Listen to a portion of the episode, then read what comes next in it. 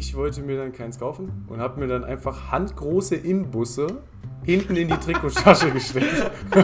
also wirklich schön, so eine schön ganz lange Wirt Zebra Imbussatz in der Tasche hin. So, und damit ein herzliches Willkommen zurück bei unserem Podcast Alp du Stress. Diesmal von meiner Seite als Anmoderation. Und ihr seid gelandet bei Folge 3 und zwar Streckenposten.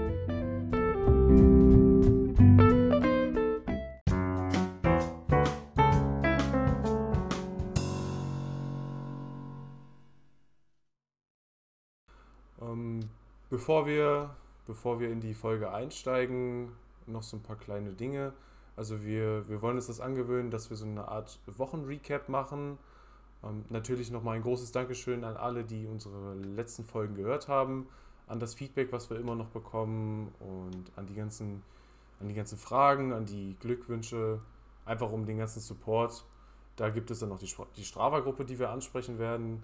Und jetzt zu, zu, diesem, zu diesem Wochenrecap also bei mir lief es relativ, also bei mir lief relativ wenig. Ich hatte am Wochenende Geburtstag und war noch ganz schön äh, ausgenockt von, meinem, von meiner 112 Kilometer Tour.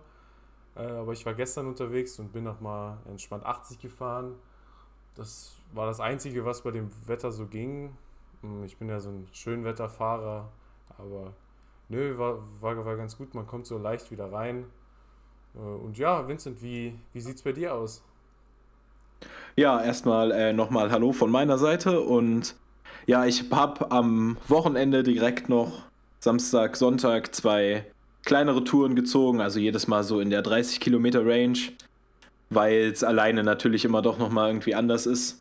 Und ja, in der ersten Wochenhälfte jetzt hatte ich ein bisschen viel zu tun, um das vielleicht kurz aufzuklären für alle Hörer. Wir nehmen da diese Folgen hier immer am Donnerstag auf. Und äh, ja, sobald ich dann Zeit hatte, hat sich das Wetter in Bremen entschieden, absolut in den Keller zu gehen. Also wir hatten so Temperaturen im Bereich 3 bis 5 Grad und schrecklichen Wind, deswegen war ich jetzt noch nicht wieder unterwegs. Aber wie gesagt, zwei kleine Touren. Und auch nochmal von mir, danke für alle, die sich immer noch melden, dass sie den Podcast hören, die uns Feedback geben. Und zu dem Thema äh, habe ich da noch etwas zu sagen. Wir haben nämlich in einer unserer bisherigen Folgen erwähnt, wir wären in unserem Alter die einzigen beiden Radfahrer gewesen. Und da habe ich eine doch etwas erboste Nachricht bekommen, denn das, das stimmt nicht ganz. Denn an dieser Stelle ganz liebe Grüße an den lieben Hannes. Der war nämlich für zwei Runden Zwei Runden ja, waren es, oder? Zwei, glaube ich. Für zwei Runden mit uns mit dabei, dann ist ihm irgendwie der Reifen geplatzt. Ja.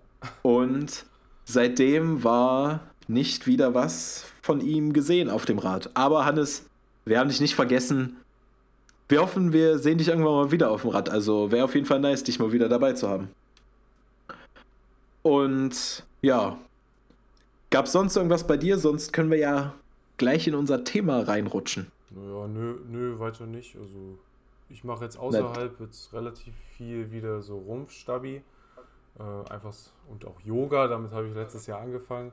Einfach, ich, ich merke einfach, dass ich auf diesen langen Touren wirklich dann Probleme mit dem unteren Rücken, mit dem Nackenbereich kriege. Einfach, das ist ja so ein bisschen außerhalb des Radsportes, was man dann halt nicht äh, während der Fahrzeit macht. Und das mache ich dann halt ja. einfach zwischendurch, um mich darauf vorzubereiten. Und Vorbereitung ist ein sehr gutes Sprichwort, äh, Stichwort für unsere heutige Folge. Genau. Aber da werden wir im zweiten Teil nochmal genauer darauf zu sprechen kommen, denn für den ersten Teil haben wir wieder eine Steilvorlage bekommen, die nicht vor einem unserer beiden Mikrofone sitzt. Der liebe Mattes hat uns nämlich eine Sprachnachricht geschickt und wir hören da mal rein. Moin Jungs, hab mir gerade die zweite Folge von euch angehört, äh, war auf jeden Fall sehr interessant. Ich als Außenstehender äh, muss sagen, es war auch sehr interessant für mich zu hören, auch wenn ich gar keinen Plan von äh, Radfahren habe oder solchen Sachen, was auch immer. Aber meine Frage wäre jetzt nochmal, habt ihr jemals Stress mit irgendwelchen Verkehrsteilnehmern gehabt, beziehungsweise der Polizei? Das wäre mal sehr interessant zu wissen, weil Radfahrer sind ja eher unbeliebt auf den, auf den Straßen. Und äh, ja, Jungs, macht weiter so und äh, bis zur nächsten Folge. Gut, danke Mathis erstmal für die Sprachnachricht. Es freut uns auf jeden Fall zu hören, dass, äh, dass auch Nicht-Radfahrer sich das hier alles antun und äh, das auch mit Interesse verfolgen, denn äh, ich denke, wir sind beide froh darüber, wenn wir auch nur eine Person irgendwie ein bisschen für Radsport interessieren können mit dieser ganzen Sache. Und natürlich sind wir froh, dass uns Leute zuhören. Ja, Philipp. Wir und andere Verkehrsteilnehmer. Wie, ist, wie ist denn da so das Verhältnis? Ja, das Ding ist, äh, bevor wir darauf zurückkommen, ich finde es einen, einen super interessanten Gedankenweg, den Mattes halt geht, weil er ist ja quasi ein Außenstehender, der den Radsport bzw. die Radfahrer von der Seite betrachtet, die den Sport selber nicht machen. Ne? Und da ist ja dann halt, halt auch dieses Klischee, dass Radfahrer im Straßenverkehr äh, schwierig. Die Bösen sind so ein bisschen. Genau, die Bösen sind. Und das äh, ist halt so ein gesellschaftliches Klischee, weil man halt auch oftmals den, äh, den, den Fall hat, dass ein Radfahrer sich halt schwierig verhält, sage ich mal. Aber das ist halt ja. auch einfach, das werden wir auch erklären, das ist halt einfach alles nicht so einfach. Deswegen, ähm, genau, gleich ins Thema. Der Radfahrer im Straßenverkehr. Der Radfahrer Feindbild auf zwei Rädern. Das wäre auch ein guter, na, das wäre kein guter Titel gewesen, das wäre dann, äh, das wäre ein bisschen... Das, äh, das ist aber, es ist aber leider so. Also, erstmal muss ich sagen, äh, es ist, glaube ich, vielen, vielen Autofahrern nicht klar. Eine kleine Nachricht an die Autofahrer. Wir sind nach den geltenden Regeln mit euch gleichberechtigte Verkehrsteilnehmer. Euch gehört diese Straße nicht. Ja? Und das ist aber den meisten Autofahrern leider irgendwie egal. Also den meisten ist schwer zu sagen. Ich, also erstmal ein, ein gutes Wort zum Anfang ganz viele Leute verhalten sich wirklich ordentlich, halten Abstände ein beim Überholen, macht keine dummen Aktionen, aber man kann schon sagen, dass man mindestens auf jeder zweiten Tour irgendeinen Moment hat, wo man sich einfach nur an den Kopf fassen kann. Also, äh, da werden Abstände nicht eingehalten. Also, es ist ja Vorschrift, innerorts 1,50 Meter, außerorts 2 Meter Abstand zum Radfahrer beim Überholen. Und das ist den meisten Leuten einfach irgendwie unmöglich. Also, ich glaube wirklich, mein, mein krassestes Erlebnis war mal, da war ich, du wirst es kennen, auf der Straße zwischen Ströbeck und Dannstedt unterwegs. Ja. Ja? ja, ja. Ist eine, eine, eine Landstraße komplett auf dem freien Feld und auch relativ geradlinig. Ist eine Kurve drin, aber sonst geht die eigentlich fast komplett geradeaus. Und da kam jemand in so einem so Minivan, also so diese VW Turan-Kategorie. Ich weiß jetzt nicht mehr, was für ein Auto es war, aber so diese Richtung. Mit Anhänger hinten dran. Und der ist erstmal schon ohne irgendwelchen Sicherheitsabstand an mir vorbeigezogen. Dann wieder rein und hatte irgendwie vergessen, dass er diesen Anhänger hat. Der hätte mich fast mit diesem Anhänger nur abgeräumt. Und also manche Leute haben, glaube ich, wirklich einfach keine Vorstellung dafür, dass man auf so einen Radfahrer aufpassen muss und äh, ich glaube, was wirklich ein Punkt ist, gerade uns als Radsportler, es wird, glaube ich, oft unterschätzt, mit was für Geschwindigkeit wir unterwegs sind. Ja. Da hatte ich mal, und, äh, wenn ich hier kurz ein, das einwerfen kann, da hatte ich halt auch ein Beispiel, da bin ich in einen Kreisverkehr gefahren und das war in der Dämmerung und die Sonne stand schon sehr tief. Und dann hat mir jemand die Vorfahrt genommen, weil er mich nicht gesehen hatte. Äh, aber das ist jetzt ein positives Beispiel eigentlich, denn der hat sich danach außerhalb des Kreisverkehrs neben mich gesetzt, das Fenster runtergemacht und hat sich entschuldigt. Und da sage ich, ja. das, das finde ich vollkommen in Ordnung. Ich meine, das kann, das kann ich auch verstehen, wenn die Sonne tief steht. Je, jeder Mensch macht mal einen Fehler und äh, wenn man vorausschauend fährt und wenn man auch Rücksicht auf die Autofahrer nimmt, wie, so dumm wie sich das anhört, dann kann man halt einfach schwierige und bremsliche Situationen verhindern. Und wenn man dann halt die Einsicht und Nachsicht äh, des jeweiligen anderen hat, dann ist sowas voll in Ordnung. Das ist halt zum Beispiel ein positives Beispiel dafür, dass, halt sich, also dass man sowas halt auch klären kann. Richtig, also äh, wir fahren ja auch nicht blind durch die Gegend und äh, bestehen überall auf unser Vorrecht. Also wir, wir geben ja genauso, ach, das ist ja ein Geben und Nehmen im Verkehr am Ende. Äh, beim Thema Fenster runter machen neben uns fällt mir noch was ein. Ich weiß nicht, ob du dich daran erinnerst. Wir waren mal unterwegs, wieder für die aus der Region, zwischen Aspenstedt und Sargstedt. Ja. Und da gibt es so eine langge langgezogene Linkskurve, wenn man das Richtung Sargstedt fährt. Ja. Wir beide fuhren nebeneinander, wie man das, wie wir das auf den relativ leeren Landstraßen meistens so machen. Und auf einmal kam jemand in einem, ich weiß noch, in einem roten Auto. Etwas älter das Auto. Fuhr in dieser Linkskurve halb auf die andere Spur, machte aber keine Anstalten, uns zu überholen, sondern setzte sich neben uns, ließ sein Beifahrerfenster runter und begann uns in einem Ton anzuschreien, was für Idioten wir wären, dass wir hier in dieser Kurve fahren. Also wirklich eine komplett gefährliche Situation. Das wäre ein Riesenunfall geworden, wäre da in dem Moment aus dieser Linkskurve, man konnte die andere Seite nicht einsehen, jemand gekommen. Und er erachtete es aber als so wichtig, uns jetzt nochmal eine Lehrstunde zu erteilen, dass er dieses Risiko komplett blind eingegangen ist. Ich weiß nicht, ob du dich da noch dran erinnerst, aber. Doch, doch. Ich fahre ja meistens immer neben dir Richtung Straßenseite. Also du fährst am Straßenrand und ich setze mich dann halt immer neben dich. Richtig, also das ist ja einfach so eine, so eine Angewohnheit, die sich bei uns irgendwie so eingebürgert hat. Das hat ja jetzt keinen Grund oder irgendwas. Das ist ja, wenn man zusammenfährt, auch normal. Und bei den Straßen, also diese Landstraßen sind in den Stoßzeiten mal befahren, aber normalerweise hat man da halt wirklich keine Autos.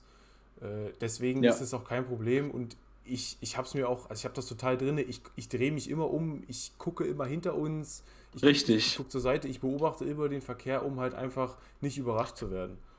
Man, man macht ja als Radfahrer auch relativ früh Platz, wenn jetzt ein Auto von hinten kommt, dann äh, jetzt, wenn man zu zweit unterwegs ist, wie wir es machen, setzt sich einer vor, einer dahinter, dass auch der Platz zum Überholen auf jeden Fall da ist.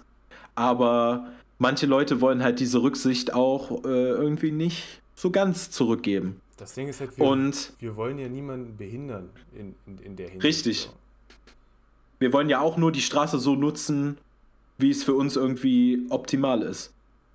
Und ja, also der Radfahrer, das haben wir schon angesprochen, ist so, so ein extremes Feindbild irgendwie geworden. Und ich kann das auch verstehen, weil das daran liegt, dass Radfahrer manche Dinge tun, die, glaube ich, für den Alltagsautofahrer nicht so ganz nachvollziehbar sind. Aber ich glaube, gerade was so Thema nebeneinander fahren, überhaupt auf der Landstraße fahren angeht, ist ein wichtiges Thema, was wir hier ansprechen müssen.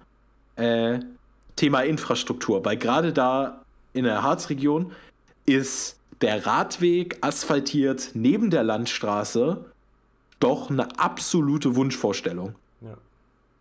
Wobei, Also es gibt ja genau, es, es, Ja? es gibt jetzt, da jetzt äh, halt diese Umgehungsstraße um Hasleben gebaut wurde, gibt es da jetzt halt einen Radweg, der in Form von Betonplatten gebaut wurde, aber so, dass man ihn auch mit dem Rennrad fahren kann. Es liegt jetzt Ja. noch relativ viel Bauschutz von den, von den, von den äh, Baustellenfahrzeugen da auf der, auf der Fahrbahn, aber sonst ist es eigentlich okay. Und ich glaube, das ist der einzige vernünftige Radweg, wo du kein Kopfsteinpflaster bzw. Bordsteine hast, wo du dich immer hochkrachen musst, äh, wo du es halt flüssig durchfahren kannst. Ja, denn es gibt noch so zwei, drei andere, aber da ist entweder der Asphalt in so einem schrecklichen Zustand, dass du den echt nicht fahren willst, oder es ist halt einfach gepflastert und das muss man auf dem Rennrad mit 23 oder 25 Millimeter Reifen dann, dann auch nicht haben, weil da gehen ja die Erschütterungen deutlich, deutlich schneller auch in, in den Körper rein. Und ja, also ich glaube auch, das Feindbild ist viel etabliert so aus dem, aus dem Stadtverkehr. So die blöden Radfahrer, die die roten Ampeln umfahren und sowas alles. Da äh, denke ich aber immer nur daran zurück, wie oft Autofahrer irgendwo mal nicht ganz regelkonform fahren. Ja. Und gerade Rad, wirklich Radsportler, muss ich sagen, in meinem persönlichen Erleben halten sich auch pra praktisch immer an die Verkehrsregeln. Auch vielleicht so eine kleine Message an alle Radsportler. äh, ich weiß nicht mehr, wo das war, aber ich glaube, bei Strava oder so ähnlich gibt es so eine, so eine Formulierung, die finde ich sehr, sehr schön. Äh, haltet euch an die Verkehrsregeln, seid Botschafter für euren Sport. So zeigt dem, dem Rest des Verkehrs, ey, wir verhalten uns ordentlich, also verhaltet euch ordentlich gegenüber uns. Das gehört natürlich dazu, aber die allermeisten äh, machen es wirklich absolut nicht. Was ich noch interessant fand, äh, angesprochen hat, macht es auch Thema Polizei. Hattest du schon mal Probleme oder irgendwie eine, einen Kontakt mit der Polizei, während du auf dem Rad unterwegs warst?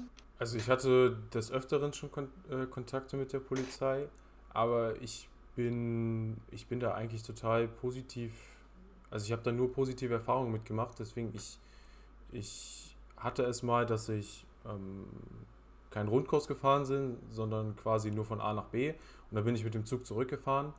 Und ich hatte meine, ich hatte Kopfhörer in meinen, in meinen Ohren und bin halt auf dem Bahnsteig gefahren. Und da war halt gerade irgendwelche, äh, irgendeine Streife, die da halt Mittagspause gemacht hat oder so.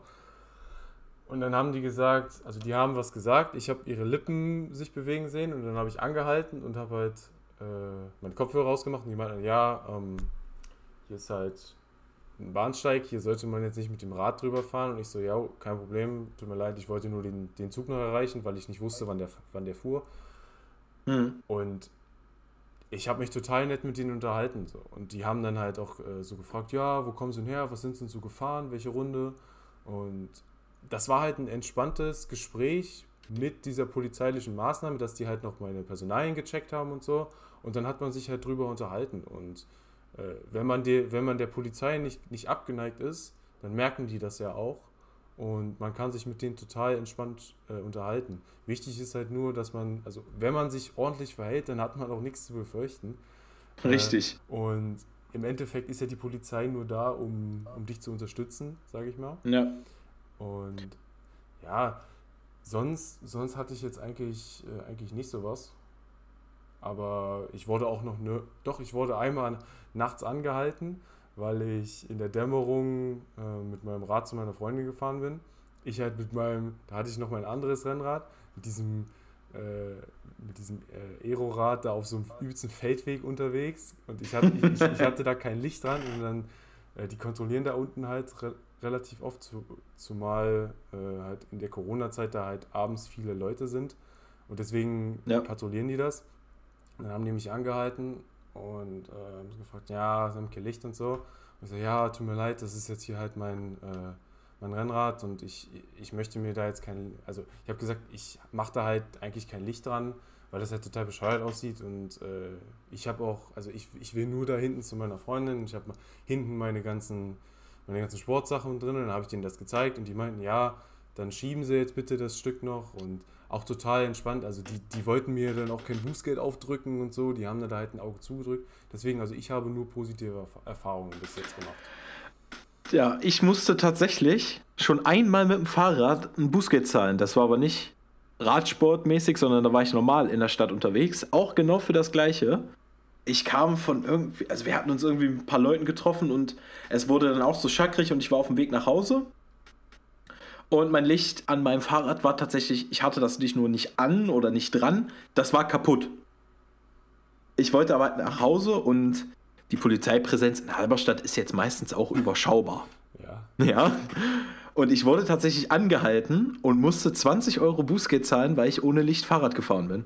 Und wie, wie war das so? Also was haben, was haben, also was haben die, so die, die, haben mich halt äh, angehalten irgendwo. Ich weiß gar nicht mehr genau wo. Und ja, Ausweis kontrolliert. Ganz blöde Sache. Äh, ich hatte eine Fritz-Cola-Flasche im Rucksack und die hat halt irgendwie Geräusch gemacht.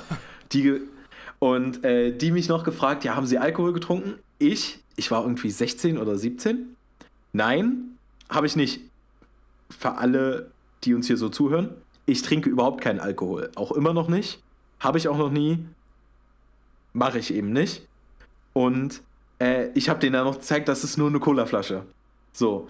Und ja, Fahrradfahren ohne Licht.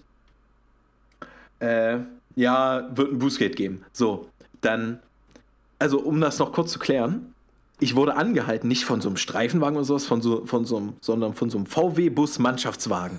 Das ist ein Sixer. ja? ja. Und so, dann ja, äh, ich muss das kurz eingeben, weil das ist ja auch bei denen alles elektronisch mittlerweile. Der, sage ich mal, Chef von dieser Patrouille tappelt in dieses Auto, um da irgendwas aufzuschreiben, lässt mir ein da. Ich, unschuldig, 16, 17, komplett in Panik. Ja, meine erste Polizeikontrolle überhaupt mal irgendwie. Ja. Er hat schon gesagt, ich muss Bußgeld zahlen. Ich mir Gedanken gemacht wie sonst was. Und neben mir so ein 2 Meter Hühne, schusssichere Weste, damit ich nicht abhaue. Also der hatte meinen Ausweis mit. Es wäre jetzt ziemlich zwecklos gewesen, wegzufahren. Ja. Ja. Ich wurde dann also bewacht und äh, kurz danach kam äh, der, der, sag ich mal, Chef wieder. Mir dann halt so ein Bußgeldbeleg gegeben, weil direkt bezahlen macht man ja nicht mehr, wegen Bestechung und sowas. Und also wie gesagt, es war komplett regelkonform, die haben sich auch ordentlich mir gegenüber verhalten. Ich finde es halt ein bisschen lächerlich, dass ich bei meiner allerersten Kontrolle überhaupt ein Bußgeld zahlen musste wenn andere Leute mit Ermahnungen davonkommen, wenn sie das zum 15. Mal machen. Ja. Aber so ist halt das Leben. Gut, damit so ein bisschen zum Thema Verkehr. Wir sind auch, wenn ich jetzt so auf die Zeit gucke, ungefähr in der Hälfte unserer Folge angekommen und wir wollten ja noch über ein anderes Thema sprechen, nämlich über das Thema Vorbereitung und was sollte ich dabei haben, wenn ich auf eine Radrunde gehe. Genau so ein ganz gutes Sprichwort dazu. Nach, die, nach der Radtour ist vor der Radtour. Vorbereitung, Nachbereitung, das Stichwort. Genau. Jetzt kannst du, ja. Jetzt kannst du weitermachen, äh, das wollte ich nicht schon. Und äh, ja, ist auf jeden Fall ein guter Stichpunkt und ich würde das gern so ein bisschen unterteilen in zwei Teilbereiche, denn für mich und ich denke auch für die meisten anderen gibt es so zwei Kategorien von Sachen, die ich dabei habe. Das sind nämlich einmal Sachen, die ich permanent am Rad wirklich dran habe. Und es gibt Sachen, die man als Vorbereitung auf die Tour macht, einfach um nicht in Probleme zu kommen. Äh, ich würde mal anfangen mit der Sache, mit den Sachen, die man permanent dabei hat, denn wir wissen alle nicht, was mal unterwegs passieren kann, denn schlechte Tage haben oft Talent da drin, noch schlechter zu werden. Und es ist echt unangenehm, wenn man gerade 50 Kilometer von zu Hause entfernt ist und auf einmal verliert der eigene Reifen Luft. Oder die Schaltung funktioniert nicht mehr. Oder man hat einen Schlag im Rad. Was auch immer. Die Vorstellung lässt da keine Grenzen für die mechanischen Probleme, die einem unterkommen könnten.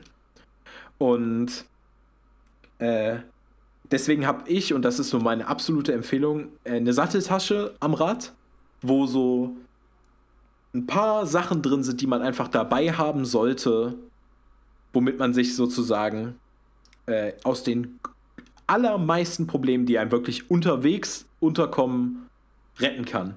Ich habe in meiner Satteltasche meistens ein oder zwei, je nachdem, wie es gerade ist, äh, neue Ersatzschläuche, falls ich einen Platten habe, dass ich den wechseln kann. Zwei Reifenheber, damit die, weil Rennradreifen kriegt man nun mal schwer vom, vom von der Felge runter. Hast du Schlauch Und, oder Drahtreifen?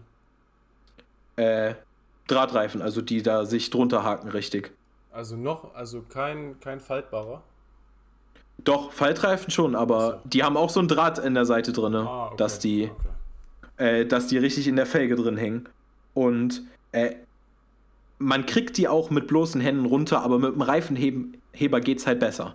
Ja, das also ist, ist man kann auch mit den man kann auch mit den Händen essen, aber mit der Gabel funktioniert es halt auch gut. So. Also diese Teile sind irgendwie, irgendwie 20 Gramm, sind aus Hartplastik, funktionieren super. Kann ich nur empfehlen, sowas dabei zu haben. Und dann wirklich das Allerwichtigste fast, äh, ein gutes, qualitatives Multitool. Also so ein, so ein, da klappen sich dann wie beim Schweizer Taschenmesser die verschiedensten Werkzeuge aus. Ich habe eins von Topik.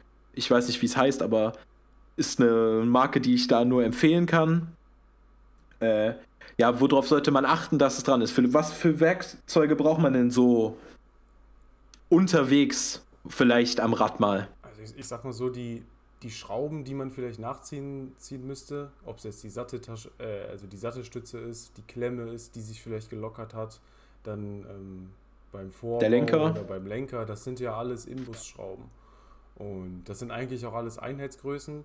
Manchmal sind es auch so Sternschrauben, aber man weiß ja, wenn man zu Hause an seinem Rad schon mal ein bisschen geschraubt hat, was man für einen äh, für einen für einen Imbus bzw. für eine Sternschraube braucht. Und diese ganzen Einheitsgrößen sind dann an diesem Multitool dran. Und ich hatte jetzt noch keinen Moment, wo mir irgendwie so ein, äh, so ein Pin gefehlt hat, weil und ich habe die Schraube nicht anziehen können. Ja, also wenn man auf ein, also wenn man sich ein gutes fahrradspezifisches Multitool holt, ist man da eigentlich auf der sicheren Seite, weil das allermeiste sind Imbusschrauben in den Größen 4, 5 oder 6 mm. Genau. Und ja, manchmal hat man noch so diese Torx T25. Aber wenn man, wie gesagt, ein fahrradspezifisches Multitool, ist man da eigentlich mit allem äh, gut bedient. Wenn man jetzt äh, noch ganz, ganz gut vorbereitet sein will, sollte man vielleicht noch darauf achten, dass man einen Kettenteiler mit dran hat. Ist aber jetzt kein Muss. Haben aber viele, viele Multitools mittlerweile integriert. Ich habe es noch nie gebraucht. Ja, same. Also ich, ich hatte noch nie den Moment, dass ich da irgendwas nachjustieren musste. Äh, Richtig, aber das ist halt so der Punkt, wenn man absolut auf alles vorbereitet sein will, kann man sich das holen. Also ich hatte, als ich angefangen habe, habe ich mir ein Multitool geholt. Das habe ich dann irgendwann mal auf der Fahrt verloren. Frag mich, frag mich wie. Ah, du, ich, ich weiß, das hast du mir erzählt damals. Genau. Du bist einfach, nachdem du was justiert hast, mit offener Satteltasche losgefahren. ja, ich weiß nicht, habe ich vergessen zuzumachen oder so. Und dann ist es halt, dann ist es halt irgendwie rausgefallen. Und dann weiß ich noch, als ich dann halt unterwegs war, ich bin ja, es gab ja auch äh, Momente, ich glaube, ich bin ein Vierteljahr ohne Wechselschlauch, ohne Flickmaterial, Ja. ohne Werkzeug losgefahren, einfach auf gut Glück. Äh, und stell dir vor, ich hätte irgendwas gehabt, dann, dann, dann, dann säße ich da und, äh, ja. und dann habe ich irgendwann gesagt, ja komm, du, du nimmst jetzt die 20 Euro in der Hand und holst dir da so äh, dieses, dieses Pumpensystem. Ich fahre ja mit CO2-Kartusche, Vincent fährt mit, mit Pumpe. Ähm, Genau, da können wir auch gleich nochmal drüber sprechen. aber da, dann, ich hatte noch kein Multitool. Multitool, ich meine, das ist jetzt äh, eine kleine Investition, sage ich mal. Die kosten halt, wenn man, wenn man ein, ein vernünftiges möchte, beziehungsweise die Einsteigermodelle fangen halt bei 20 oder 25 Euro erst an, leider. Äh, Eben, aber ich meine, wenn man da ein gutes kauft für 20 bis 30 Euro, vielleicht, wenn man ganz wildes haben will, auf 40 Euro vordringt, dann hat man auch was, das muss man nicht ersetzen, Ja. außer man verliert es, weil die Teile halten halt ewig. ich wollte mir dann keins kaufen und habe mir dann einfach handgroße Imbusse hinten in die Trikottasche gesteckt. also wirklich, Schön, So schön den. Wirt-Zebra-Imbussatz in der Tasche hin. nee, wirklich, die Dinger habe ich dann einfach mitgenommen, weil falls halt irgendwas ist, äh, war ich dann halt vor, Ja, da- vorbereitet gewesen. Da möchte ich nochmal eine meiner Lieblingsstatistiken ansprechen. Philipp, wie viele platte Reifen hast du an deinem Rad bis jetzt gewechselt? Ähm, keinen, weil ich hab's, also ich habe es immer machen lassen, weil ich, weil ich immer einen Platten bekommen habe, als ich dann schon wieder, schon wieder zu Hause war. Das war eigentlich immer ganz entspannt. Letzte Saison hatte, Richtig. hatte ich gar keinen, da bin ich den Conti 5000 gefahren, gar keine Probleme gehabt, zweieinhalbtausend Kilometer ohne Platten, ohne Panne, ohne gar nichts. Äh, und davor hatte ich Probleme, da bin ich irgend so einen Michelin-Reifen gefahren. Totale Ja. Gurke, das Teil. Also, kannst, kannst komplett knicken. Ich hatte damit so viele Probleme. Äh, da bin ich, ich bin einmal von zu Hause losgefahren, war fünf Kilometer, bin fünf Kilometer gerollt und dann, dann war es das. Dann hatte ich schon wieder einen Platten und das hat mich so angekotzt. Und dann habe ich mir den Schwalbe Pro One geholt und seit, den hatte ich dann halt auf meinem, Ja. auf meinem ersten drauf.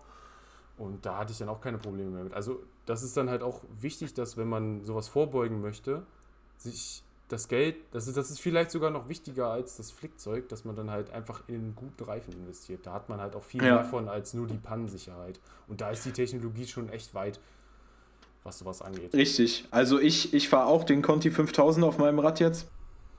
Also so Continental, Schwalbe, Vittoria, Pirelli sind so die vier Marken, denke ich mal, wo man sich so Alles im Großen. äh, wo man sich so im Großen und Ganzen dran halten kann. Und äh, ist auf jeden Fall ein Punch super. Ich meine, ich bin letztes Jahr einmal über einen fetten Stein geballert auf so einem Huckelweg. Da hätte auch ein Vollgummireifen wahrscheinlich eine Kerbe drin gehabt. Aber ja, man kann natürlich nie eine, einen Platten komplett verändern, aber wie du sagst, ein guter Reifen ist da auf jeden Fall eine super, super Schutz gegen. Ja, ich würde dann vielleicht zu Kategorie 2 kommen. Du hast es eben schon mal angesprochen, das sind nämlich Sachen, die nicht fest am Rad sind, sondern die man sich sonst irgendwie einpackt. Und bei mir gehört da eine kleine Pumpe dazu. Mhm, genau. Falls ich einen Platten habe, um den Reifen wieder aufzupumpen. Du fährst ja mit CO2-Kartuschen. Ja. Und hast da tatsächlich schon mal eine Erfahrung mitgemacht. Möchtest du da kurz von berichten? Genau, also der, der, der Grund, warum ich mir dann so dieses CO2-System angeschaut habe und gewechselt habe, ist, weil ich halt, wie gesagt, den Triathlon äh, als, als Nebensache noch mitmache. Und da ist es halt doof, dass wenn ich dann aus der Wechselzone komme und aus dem Schwimmen komme, mir dann in meinen Einteiler da irgendwo noch eine, eine, eine Pumpe reinquetschen muss. Das funktioniert halt nicht, deswegen... Äh, habe ich mir halt meine Sachen unter den Sattel mit, dieser, mit diesem CO2-System einfach drunter geklemmt und hatte dann alles halt sehr, ja. kom sehr kompakt und leicht dabei. Und diese CO2-Kartuschen, also für die Leute, die diese Technologie nicht kennen, man, kennt, man kriegt einen kleinen Behälter, der ist ungefähr einen Daumen groß und da ist halt dann äh, CO2 drin. Das ist eine, eine Druckkartusche mit genau. Kohlenstoffdioxid drin. Wie man es jetzt von so Paintball-Waffen oder irgendwelchen Airsoft-Waffen kennt. Die benutzen die Ja, oder äh, manche, es gibt auch so, daher kenne ich die noch, es gibt auch so Geräte zum Bier frisch halten oder sowas. die haben die auch ganz oft. Okay. Ja, auf jeden Fall so eine kleine Kartusche, ungefähr einen Daumen groß. Und da gibt es äh, einen Adapter, den man dazu kaufen muss. Den schraubt man dann oben auf die Kartusche drauf und da ist so ein Pips drin. Und wenn man die draufschraubt, wird diese CO2-Kartusche, die ist nur einmal verwendbar, äh, die wird dann quasi wie nennt man das, entwertet, aufgemacht, geöffnet. Die ja. wird, die, ja, die wird angebrochen. Genau, angebrochen, das ist das richtige Wort. Und man hat dann ein kleines Ventil da dran. Und was auch immer witzig ist, da wird halt so ein kleiner Schlauch mit dazu geliefert, den man um diese Kartusche drum stülpt. so ein kleines Stück Schaumstoff. Genau, wenn, wenn, man die halt aufmacht, da kommen wir jetzt zu dieser Erfahrung. Ich hatte den Platten nicht, aber ein, äh, ein, ein Kollege von mir, der hat es dann auf einmal gemacht und äh, up, ja, wir haben Platten. Da, da haben wir den Platten bekommen, das war direkt neben so einer, was war das, eine, eine Biogasanlage, hat total gestunken und auch überall Mist auf der Straße. Und dann der Reifen war total dreckig und dann mussten wir das dann mit diesen mistigen Fingern äh, irgendwie, irgendwie wechseln. Also den schlimmsten Platten, den man sich so, so vorstellen kann. Ja, sowas kommt ja auch kategorisch an der schlimmsten Stelle, ja. wo man sich das irgendwie vorstellen kann. Genau, ein, schlimmer, ein, ein, schlechter Tag kann noch schlimmer werden und das war dann halt auch Richtig. So. Und dann haben wir den gewechselt und dann haben wir das das erste Mal ausprobiert mit diesem CO2-Ventil. Wir haben die aufgedreht und es war, es war ein wirklich kalter Herbsttag und wir hatten kalte Finger und dann haben wir gar nicht gemerkt, also wir haben es körperlich nicht gemerkt, dass es immer kälter wurde, weil wenn man dieses, diese CO2-Kasche ent, äh, entlüftet und dieser Druck da, Druck da rausgeht, dann äh, gefriert das, so wie Trockeneis. Ja, Trockeneis? Nee. Äh, ja, es wird halt sehr kalt außen. Also genau. Also es ist. Äh, es hat halt was damit zu tun, dass da Energie gebraucht wird, damit sich das ausdehnt. Mhm. Und wir sehen nur, wie dieses Ventil auf einmal weiß wird und so kristallisiert. Und wir, wir, wir, wir halten das in der Hand, gucken uns das so an und sagen, boah, das sieht total krass aus. Und dann auf einmal hatte ich das Gefühl, ich habe mir meine Hand verbrannt, weil halt durch diese, das war so kalt. Ja, du hattest Gefrierbrand richtig an der Hand, ja, ne? Und ähm, dann, ich weiß nicht, ich habe irgendwie meine Jacke genommen und die da drum gelegt. Du musstest das halt irgendwie festhalten und dann, ja. Äh, aber das hat super funktioniert. Du kriegst da echt viel Luft drauf. Du kriegst da deine 5, 6, 7 Bar safe drauf. Ähm, du mhm. musst es dann halt zu Hause nur noch mal aufpumpen, weil das CO2 halt aus dem, aus dem Reifen irgendwann wieder rausgeht, aus dem Schlauch. Richtig, das, das verfliegt Genau. Schneller wieder. Aber das, es ist halt wirklich sehr bequem, es ist sehr einfach. Ist halt die Frage, so ein, so ein, so ein Dreier-Set Kartuschen kostet 6 Euro. Du kannst halt eine Kartusche nur einmal verwenden. Es ist halt klein und kompakt, das ist halt der Vorteil daran. Aber ich sag mal so, man hat vielleicht ein, zwei Platten in der Saison, da kannst du dir doch eine Pumpe mitnehmen.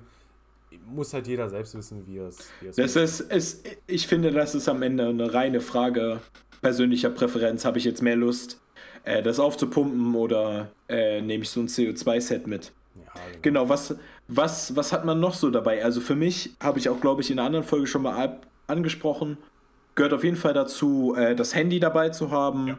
Thema Navigation, Thema äh, einen Anruf machen, wenn irgendwas ist. Und äh, die meisten Radcomputer, mit denen man heutzutage unterwegs ist, die benötigen auch eine Verbindung zum Handy für alle möglichen Messwerte. Dann ist es immer gut, ein bisschen Geld dabei zu haben, egal ob man sich beim Bäcker oder an der Tankstelle oder wo auch immer äh, ein kleines bisschen was zu, zu essen oder zu trinken nochmal kaufen muss. Ich erinnere mich noch sehr gut dran, wie wir mal äh, auf dem Edeka-Parkplatz an einem sehr heißen Sommertag ja. Saßen und uns einfach jeder nochmal eine anderthalb Liter Flasche Wasser gekauft haben. Die habe ich ja dann sogar noch mitgenommen und mir unter das Trikot gesteckt. Weil ich, Richtig. weil ich keinen Platz mehr in meinen Flaschen hatte. Und äh, ja, wenn man eine längere Tour macht, ist auf jeden Fall vom Vorteil, äh, einen Ausweis dabei zu haben, falls man in eine Polizeikontrolle kommt, falls sonst irgendwas ist, ist auf jeden Fall gut, sowas dabei zu haben. Je nach Wetter ist es auf jeden Fall gut, irgendwie eine Jacke dabei zu haben, vielleicht Armwärmer, wenn man jetzt weiß, es ist ein bisschen wechselhaft oder man fährt in große Höhen, dann ist es auf jeden Fall keine dumme Idee, sowas noch dabei zu haben. Ja, und sonst bisschen äh, Nahrung, äh, was zu essen für unterwegs und Getränke. Aber ich würde sagen, so dieses ganze Ernährungsthema, das müssen wir jetzt auch gar nicht vertiefen. Das ist mindestens eine eigene Folge. Das ist ein sehr großes Thema. Und dann so vor der Fahrt hat, glaube ich, jeder so seinen eigenen Ablauf. Der, der wird auch zu einer Routine. Und äh, ich finde es auch sehr gut, sich dabei was, dra was anzugewöhnen. Ich weiß, zum Beispiel bei mir gehört immer noch dazu, äh, relativ früh checken, ob der Radcomputer aufgeladen ist, den sonst nochmal anschließen. Weil man will auch nicht, dass das Ding auf halbem Weg ausgeht, weil der Akku leer ist. Ja. Reifendruck überprüfen ist ein bisschen nervig, aber sollte man vor jeder Fahrt machen, Ja, auf jeden Fall. weil äh, es gibt nichts Schlimmeres, als nach fünf Kilometern festzustellen, oh, mein Hinterreifen hat ein bisschen wenig Luft. Weil das macht einen auch mental verrückt. Ja. Also ich weiß nicht, wie es dir geht, aber wenn ich das einmal festgestellt habe, fühlt sich das Rad auch den Rest der Runde anders an. Mhm. Und ja, sowas, Reifendruck nochmal prüfen, nochmal Luft drauf machen. Ja, was gibt sonst noch vor dem Rad zu tun? Natürlich, vor der Fahrt zu tun. Natürlich, äh, ja, sich passend anziehen ist natürlich ein Thema. Da, also ich weiß nicht, wie es dir geht, aber ich habe auch da so ein, so ein ganz komisch kleinliches Ritual beim, beim Umziehen. So, es ist immer die, die, immer die, also es fängt immer an, äh, ich fange immer mit dem, mit dem Herzfrequenzgurt an, die Hose drüber, Socken an, dann das Trikot drüber, dann die Taschen vollpacken, dann erst das, den Reißverschluss vom Trikot zumachen. Okay. Ganz komisch. Ich weiß nicht warum, aber das ist mein Ablauf. Und dann die Schuhe anziehen und dann Ja, losfahren. aber so ein Ablauf ist halt sehr gut, weil man dann äh, halt die Sachen nicht vergisst und dann alles denkt. Also bei mir fängt Richtig. das schon, schon am Abend vorher an. Ich gucke mir immer das Wetter an. Dann, wie gesagt, dann wählt man halt seine Kleidung aus. Äh, und am nächsten Morgen, je nachdem, wann wir fahren, stelle ich mir halt meinen Wecker, dass ich alles richtig schaffe. Ich hasse es, wenn ich unter Zeitdruck stehe ähm, und plane das halt immer ganz gerne so. Ähm, was für, es ist super wichtig, vielleicht auch ein bisschen banal, vorher auf Toilette gehen. Also, Ja, das ist wirklich das ist so wichtiger wichtig. Punkt. Äh, ob es jetzt klein oder groß ist, spielt keine Rolle, aber man muss sich einfach ver vergewissern, dass man das nicht auf der Fahrt tun muss. Und äh, genau dann halt, was isst man vor einer Fahrt? Äh, das kommt darauf an. Die, die, das Frühstück ist die wichtigste Mahlzeit des Tages in meinen Augen und in vielen Augen, äh, vielen anderen Augen. Gut, dass ich, gut, dass ich nicht frühstücke. Ah ja, okay. Dann, dann haben wir ja zwei, zwei Beispiele. Also ich, äh, ich gucke dann halt, dass ich am, am Vortag was sehr Kohlenhydrat, Kohlenhydratreiches esse und dann zum Frühstück auch. Aber nichts, was schwer im Magen liegt, weil man das dann Genau, halt so auch- spürt. Auch gerade vor großen Fahrten nicht komplett vollstopfen. Auch wenn das so ein Instinkt sein könnte, so. Oh, ich muss mich gut vorbereiten, ich muss noch mal gut was essen. so die Energie ein bisschen wieder auffüllen kann man auch nach der Runde. Ja. Und so ungefähr den, den, sag ich mal, Stand im Tank richtig halten, muss man sowieso währenddessen. Aber vorher voll essen macht man sich nur kaputt mit. Ja. Deswegen, also am Abend vorher gut, gerade wenn größere oder äh, wenn es jetzt ein Rennen ist, schnellere Events anstehen, äh, am Abend vorher ordentlich was essen, aber nicht direkt davor, weil das bringt einem sowieso nichts, weil es noch nicht verdaut ist. Und es liegt einem nur schwer im Magen rum. Ja, also wenn ich jetzt mal auf die Uhr gucke, wir sind jetzt schon bei knapp 42 Minuten. Das ist dann ein bisschen kürzer als sonst. Die, aber die paar Minuten, die können wir ja jetzt noch einfach so ein bisschen quasseln. Ähm, ich denke, wir haben da so ein, paar, so ein paar Dinge genannt, die viele davon schon wussten. Aber ähm, das Ziel ist ja auch, dass wir von unseren Erfahrungen und so berichten. Und ich denke, man wird auf jeden Fall äh, ein Gefühl bekommen haben, wie man sich als Radfahrer, als sportlicher Radfahrer im Straßenverkehr äh, zu verhalten hat, wie man sich verhält und wie man angesehen wird. Und vielleicht konnten wir einigen äh, Autofahrern auch so ein bisschen ein Gefühl dafür geben, wie, wie, man wie sich das für uns anfühlt. Genau. Auch. Weil ich glaube, manche überholen Radfahrer und denken gar nicht drüber nach. Also, wenn ein Auto in relativ kurzem Abstand mit, wie es außer aus ja meistens der Fall ist, 100 Kilometer pro Stunde an einem vorbeirauscht, das ist nicht nur äh, eine Geräuschkulisse, die nicht zu vernachlässigen ist. Und äh, was, glaube ich, auch oft vergessen wird, was noch ein Punkt ist, äh, das ist ein echt, echt starker Stoß an Turbulenz, an Wind. Und äh, nicht so sicheren Radfahrer kann das gern mal kurz aus der Spur bringen. Deswegen äh, ist das Abstandhalten auch enorm wichtig. Ich finde es auch äh, gut, dass wir auch nochmal so ein bisschen diese, sage ich mal, in Anführungsstrichen Anfängertipps, was die Satteltasche des Multitool angeht, angesprochen haben. Ja. Weil das, das sind so Sachen, wo man sich selber wünscht, dass sie einem äh, gesagt werden, wenn man anfängt. Deswegen ist es, glaube ich, wichtig, dass wir da nochmal drüber gesprochen haben. Und ja, ich hoffe, wir konnten ein bisschen den Eindruck geben. Wie bereitet man sich vor und wie verhält man sich im Verkehr? Noch ein kleiner Tipp für alle Radfahrer, Anfänger oder Leute, die es noch nie gehört haben. Wenn euch ein anderer Radsportler entgegenkommt, kurz die Hand hoch und einen kleinen, kleinen Gruß geben. Ja, mache ich das, immer. Das gehört, ja, ich auch immer, aber ich kann mir auch vorstellen, dass es Leute gibt, die davon nichts wissen. Ja. Deswegen, es gehört dazu, einfach wem anders auf dem Rad einen kurzen Winker geben. Auch wenn sie nicht zurückwinken, freut euch drüber, dass ihr ihnen Hallo gesagt habt. Äh, genau. Und damit würde ich sagen, vielen Dank, dass ihr euch Folge 3 von Alp die Stress, unserem Podcast zwischen Radsport und Studium, angehört habt. Und ich hoffe, wir sehen uns bei Folge 4 wieder. Lasst uns Sprachnachrichten da. Schreibt, auf, schreibt uns auf Instagram. Unsere Namen findet man in der Folgenbeschreibung. Und von meiner Seite aus bis zum nächsten Mal. Von meiner Seite auch bis zum nächsten Mal. Mir fallen jetzt leider keine guten Anekdoten mehr ein wie letztes Mal. Chill mit Öl und so. Aber äh, genau, schaltet das nächste Mal wieder ein. Wir sehen uns. Geht raus, bewegt euch. Und auf Wiedersehen. Und auf Wiedersehen.